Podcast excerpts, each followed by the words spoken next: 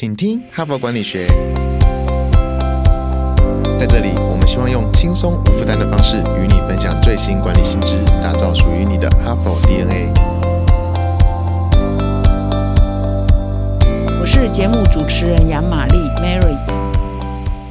各位听众，大家好，欢迎来到本周的请听哈佛管理学。那么今天呢，已经礼拜二啦，所以我们从昨天开始又开启了一个新的单元。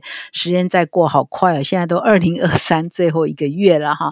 那么在最后这一个月哈，我们选的几个呢，都比较应景一点哈，都跟这个岁末年终啊，展开二零二四下一个年度有关哦，尽量选一个哎跟这样的呃替换有关的主题来跟各位分享。那过去几年来呢，我们都知道。这个全球的变化实在太快了哈，那不要说有新地缘政治对企业界影响很大哦，各国呢都走向新保护主义啊，狂人政治哈，这个不讲，还包括过去三年的新冠疫情哈，锁国了三年，那现在也解封了，将要一年哈，很多事情的变化都是世事难料，充满很多未知的风险哈，所以呢，这也是过去啊几年来这几年来这个全球的发展呢，都充满了很多已知跟未知哈，不可。可控或者是可控的风险呢是越来越多哈，所以这一周呢我们就特别来谈如何做风险的管控。那么对于已知的风险，我们应该怎么事先的预备？那对于未知的风险，我们应该用什么态度啊？或者是有一些做法是我们可以来应应的哈？那因为我们这样的应应的方式越好，心态越健全呢，事实上我们就越成为这几年来也有一个非常热门的关键字嘛，叫韧性哈。因为我们知道怎么样应应，我们就比较有。韧性来面对各种危机嘛，哈，所以今天呢，我持续来分享这一周的主题啊，如何做风险管控。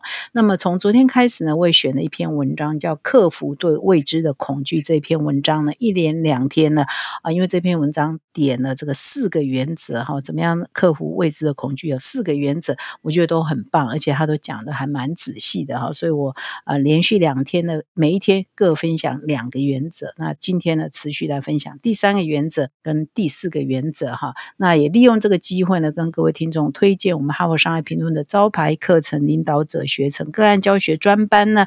台北啊，明年进入第十一期，二零二四年一月开课；高雄明年进入第二期，也是二零二四年一月开课。如果各位听众有兴趣呢，请到说明栏点击报名连结，欢迎各位呢都可以成我们哈佛商业评论的大家庭的一员。感谢各位。哈佛领导者学程经历十期好评不断，全新改版再进化，更全方位的认知拓展，更深刻的思辨交锋，更真挚的共学情谊，都在 HBR 领导者学程二点零。深究十二个不同决策关键难题，大力强化你的决策系统，提高你的决策胜率。如果你也想体验源自于哈佛商学院的个案系统训练。与五十位以上的企业关键精英共同拆解各种困境，强强联手找到路径与解方。席次进入最后倒数，立即点击说明栏链接，抢占席次早鸟七五折优惠。那么今天呢，我要推荐的这一篇文章标题呢，刚刚已经有提了，就克服啊对未知的恐惧哈，我们都很害怕。哇，不知道明天先来还是意外先来。啊，发生的意外呢，如果我们都从来没有遇过，从来没有想象过的，哇，那就会很害怕。那这是很正常的，也是很自然的。所以，我们如何克服呢？对未知的恐惧，当它发生的时候，我们应该怎么面对它呢？这篇文章一共提供了四个原则了哈。那这篇文章的作者呢，是有一对夫妇啊，先生呢是在欧洲工商管理学院 INSEAD 任教，那么太太呢，则是一位创业家哈。所以他们夫妇两个呢，也常常一起合作啊，发表论文，也写书哦。在去年呢，他们两位也合作了一本书，叫《不确定的优点》哈，所以这一篇文章呢，就是他们两个合作来提到说，他们经过的研究很多，主要都是一些创新者哈，一些创业者以及一些变革者哈，他们常常会碰到很多变数嘛，很多风险嘛，到底他们都是怎么来应应的哈？所以哈佛的文章都是这样，经过的访谈了很多呃这个当事人哦，或者是高管啊，或者是这个领域的这个有实际。经验的人之后，他萃取出一些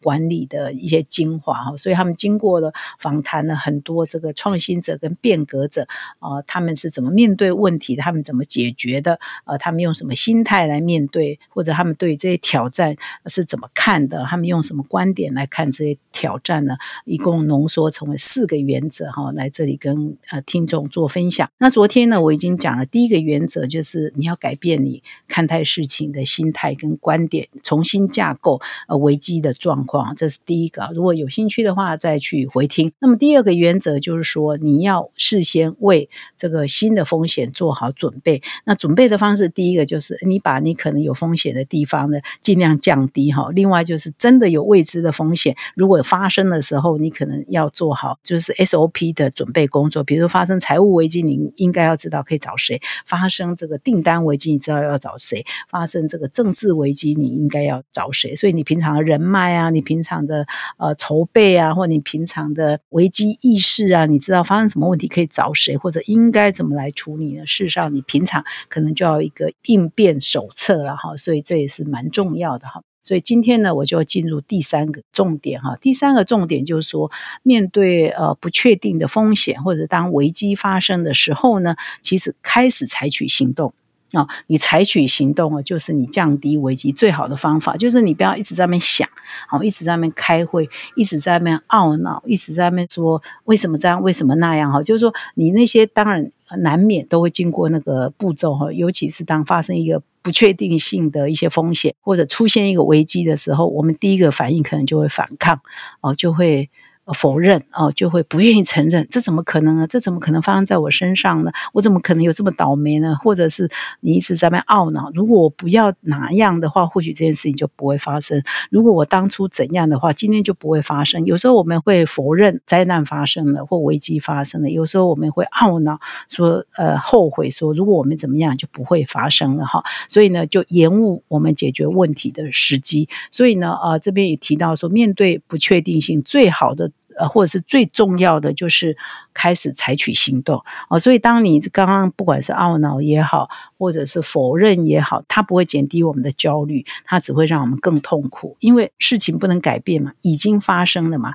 但是呢，我还是觉得以我个人经验，还是我们还是要懊恼一下啦，我们还是要这个呃否认一下，因为那个那个心心理流程好像得走过去哦。你不能一下子就那么理性说，我开始来解决问题，通常也很难啊。所以我们还是人。嘛，我们先要经过那个程序，然后开始来想说，那我们应该可以怎么做，一步一步来解决我们的问题哈。所以他这边也引用了呃，有一些人的研究说，大多数的这个问题解决哈，或者是一些很重大的一些呃发明啊，或者是突破啊，常常都是有一连串的小步骤啊所累积起来的哈。他从从呃呃，常常也不会说你一开始就想到了，我就这样做我就成功了。常常也不是，而是你开始觉得，诶，我们或许这样做做看，诶，那这样做做看，然后你就可能调整一下。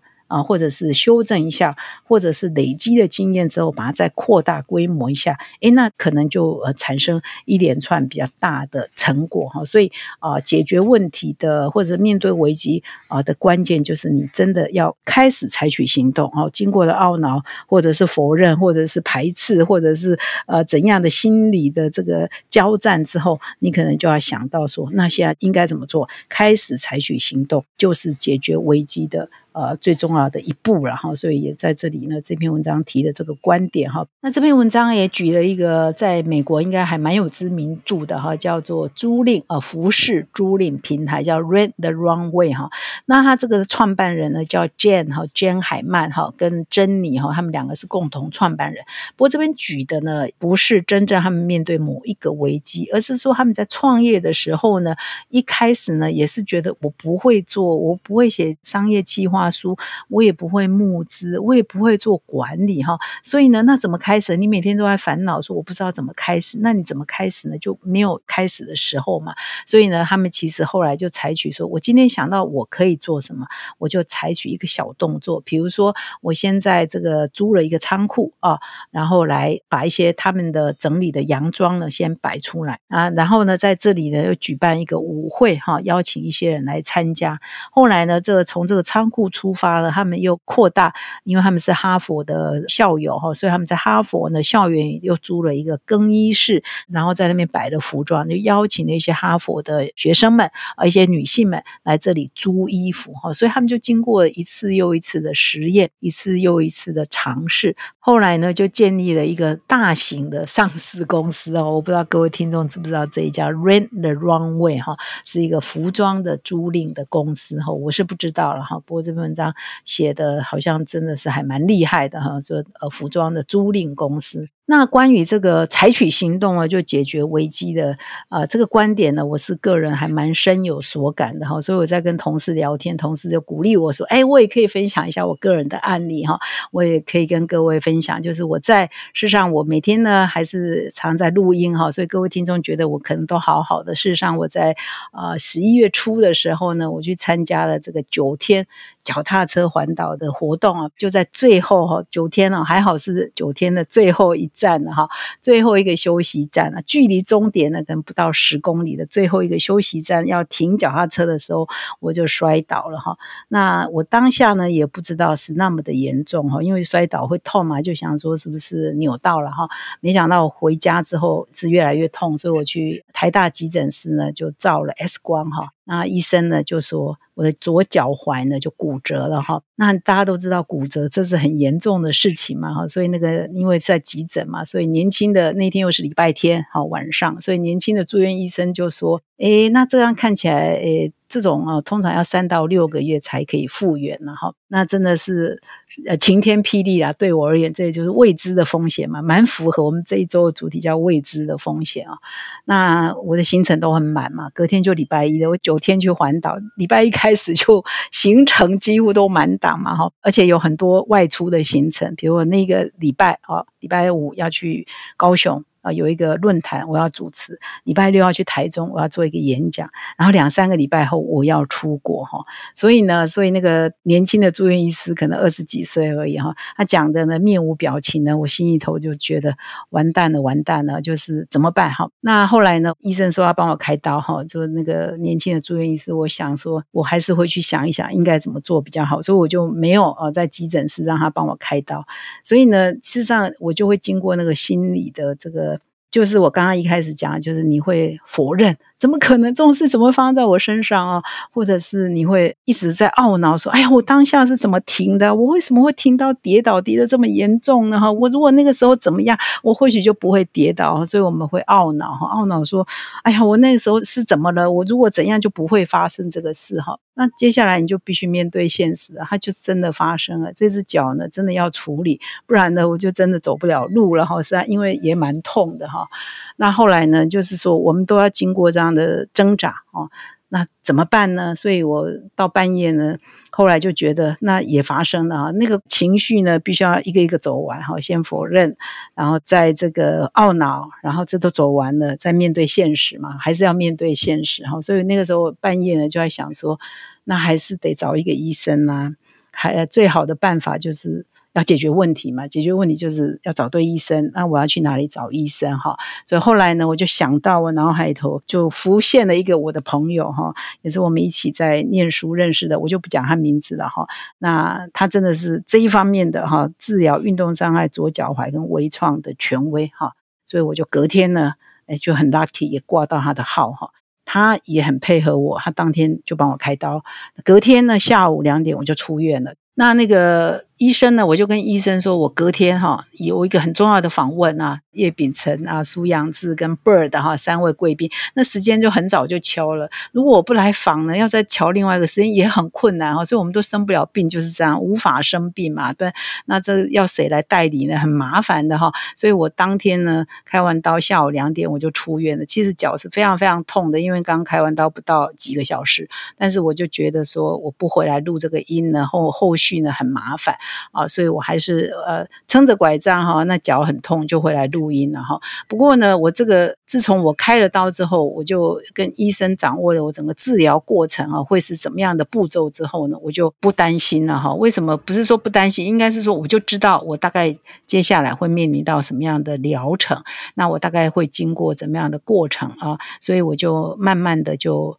从第一天发生啊，那以及去看医生呢，很焦虑、很紧张，说不知道啊，因为。未知啊，就是我们面对一个未知的风险，我不知道这个这个脚痛要痛多久，我不知道它的治疗要多久哈。那从那个未知到我开始采取行动，呃，找到最佳方案，我就知道说，哎，我大概会面临到什么样的疗程。那这个阶段呢，我在工作上做什么样的调整，我就知道了哈。那哪些工作呢，一定要亲自去的，我就一定要去；可以线上开的，我就线上开。那到目前为止也没有影响啊，工作太多哈，所以这个。就是跟同事分享说，哎，或许我的这个个人的经验哈，这一段哈，就是我们当我们开始采取行动去解决问题的时候，啊，去解决风险的时候，事实上就是走在成功呃解决问题的道路上哈。那你如果一直在那懊恼啊、想啊、规划而不采取行动，那都是没有用。所以呢，那一天的访问呢，叶秉辰老师 跟苏养志辈儿他们看到我这个呃。拄着拐杖啊，然后我那一天穿的，因为现在还好，医学很进步，微创之后伤口很小，所以呢，在传统可能要上石膏，现在我穿这个复健鞋哈，这个很像这个钢铁人的这种鞋子呢，诶，我也可以慢慢的走路啊，在一开始呢。第一个礼拜要拐杖协助，第二个礼拜开始我就不用拐杖了。那现在呢，我就穿着复健鞋准备要出国去哈，所以呢，我的行程呢没有受到太大的影响。所以在这里也非常感谢我的医生啊，给我最好的照顾哈。那也在这里跟各位分享说，只要我们开始在解决问题，在处理危机啊，我们就可以安心很多，就不会让这个未知的风险影响我们的心情那么的大。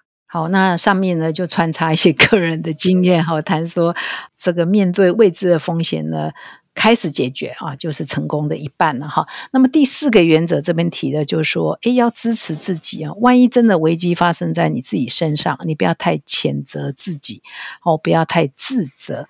而是你要支持你自己，而且呢，事实上这边文字是没有这样说，但是我可以解读为说，其实危机呢，常常也是自己可以脱胎换骨的机会哈，或者是我们中国人的古话讲的“失败为成功之母”了哈。那这里呢，就举了一个诺贝尔化学奖的得主哈，叫伯纳德·佛林加哈，他后来呢就得了诺贝尔化学奖哈。那他在分子机器上面的研究呢，相当的呃有他的这个专长哦。那他啊，现在呢，在分子机器呢，他认为说，有朝一日呢，人类可以研发一种机器器人，叫纳米机器人。那纳米机器人呢，甚至啊，可以有一天呢，进入人体的血液里哈，来治疗我们的疾病，来防止我们的疾病。或者是呢，纳米机器人呢，也可以做很多很多家事哦，它可以修你家中的水管哈。所以这一个研究呢，如果以后用在一些对人类有帮助的地方呢，是大家呢都是非常看好的。那他是一个这个化学家嘛，哈，得的是化学奖。那我们知道化学常常有很多要做实验嘛，哈。那这位这个伯纳德这个佛林家就说，事实上他常常实验是失败的。常常呢，就是呃，实验呢，他的假设是这样啊，出来的结果就跟他的假设呢，常常就是不一样哈，甚至有的时候呢，很沮丧啊。他说，常常实验很失败，然后原来期望很高，可是后来就失败了，失败之后就很沮丧，然后沮丧好多天。所以呢，他就很习惯而失败这件事情哈，所以他就说，我们要习惯面对这个未知的风险，而且也要习惯失败。那他就慢慢就从中就得到一些说，要如何看待失败这件事情，就是他会问自己说，诶，我从这一次的失败。得到什么样的见解哈？我学到什么了哈？或者是说，所以他说他把这个失败哈当做好几种视角哈，比如说学习视角，也就是你可以从呃挫折中学到什么。或者是第二个是从你从 timing 的角度来看，说，诶，我这一次没有成功，是不是 timing 的问题？不代表我做的是错的，也不代表我的假设是错的，而是时机啊，或者是说呃时间啊还没有成熟的问题，或者是说我是不是？诶，虽然失去了什么，可是我仍然拥有什么所以这个叫做感谢视角，就是说你可能因为你的错误而失去什么，可是你要去看你并没有失去什么，或者你反而得到什么，你拥有什么哈。所以我们看待失败，其实这个观念呢，跟呼应我昨天提到他第一个原则哈，就是说你不要老是想着失去。哦，你可能要想说，你拥有了什么？你透过一次又一次的失败，你拥有了什么？你或者是说，你透过一次又一次的危机，哦啊，它淬炼了你什么？哈，所以呢，我们呢一定要看正面，而不是看负面。那这篇文章呢，也作者呢，其实他不是研究了很多这个创新者啦，或者是创业家，或者是变革者嘛？他说他们研究了很多科学家、创作者、创业家，他们发现他们也都是常常用这个观点来支持自己哈。也就是说，面对失败呢，要把它当做是福音呐哈。然后呢，聚焦在哦对他们来讲有意义的事情上，而不是老是在看那些负面的东西哈。而且呢，抓住啊真正有重要的事情啊。而放过自己哈，不要太苛责自己，然后这是他们啊提到第四个观点。那么以上呢是今天我要分享的第三个原则哈，你面对危机就是采取行动就对了。以及第四个原则哈，你要支持自己哈，你不要太苛责自己啊。面对危机就支持自己，然后万一失败了，你要把它想成失败是成功之母，危机呢就是脱胎换骨的好机会哈。反正尽量正面思考，而不是呢负面表列哈。这样呢我们比较有能量。可以去面对各种未知的风险。那么以上呢是今天主要的分享，一连两天的分享这篇文章，克服对未知的恐惧哈，同时也分享了我个人哈一点小小的啊皮肉痛哦呃的一些体验呢哈。那跟各位听众分享，感谢你的收听，我们明天再相会。听完了本集的精彩内容，别错过更多实用的管理观点。感谢哈帕听友的热烈回响，现在到十二月底前。订阅 HBR 一年就有机会抽中星宇航空台北到东京商务舱来回机票，同时订阅纸本杂志加数位版一年，还可以获得两次抽奖机会。现在就开启说明栏连接，前往订阅成为 HBR 读者，阅读更多管理新知，开拓管理视野，让国际观点帮助您看得更广，走得更远。搭上星宇航空台北到东京商务舱的幸运儿，可能就是你。